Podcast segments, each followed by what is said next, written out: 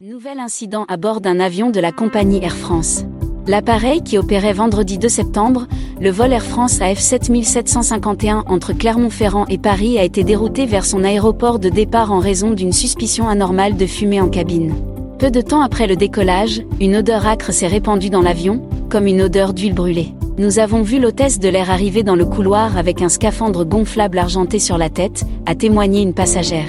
La même hôtesse de l'air informera les passagers qu'une procédure d'urgence était en cours, ce qui a fait monter la tension d'un cran à bord de l'avion. Le pilote s'est également adressé aux passagers pour les rassurer et confirmer que l'appareil devait retourner à Clermont-Ferrand. Mais l'inquiétude des passagers ne s'est pas estompée, surtout que l'appareil est resté suspendu dans les airs pendant environ 15 minutes, sans information. L'appareil finira par se poser sans encombre, au grand soulagement des passagers mais il faut dire que plusieurs d'entre eux étaient agacés parce que cet incident a chamboulé des emplois du temps.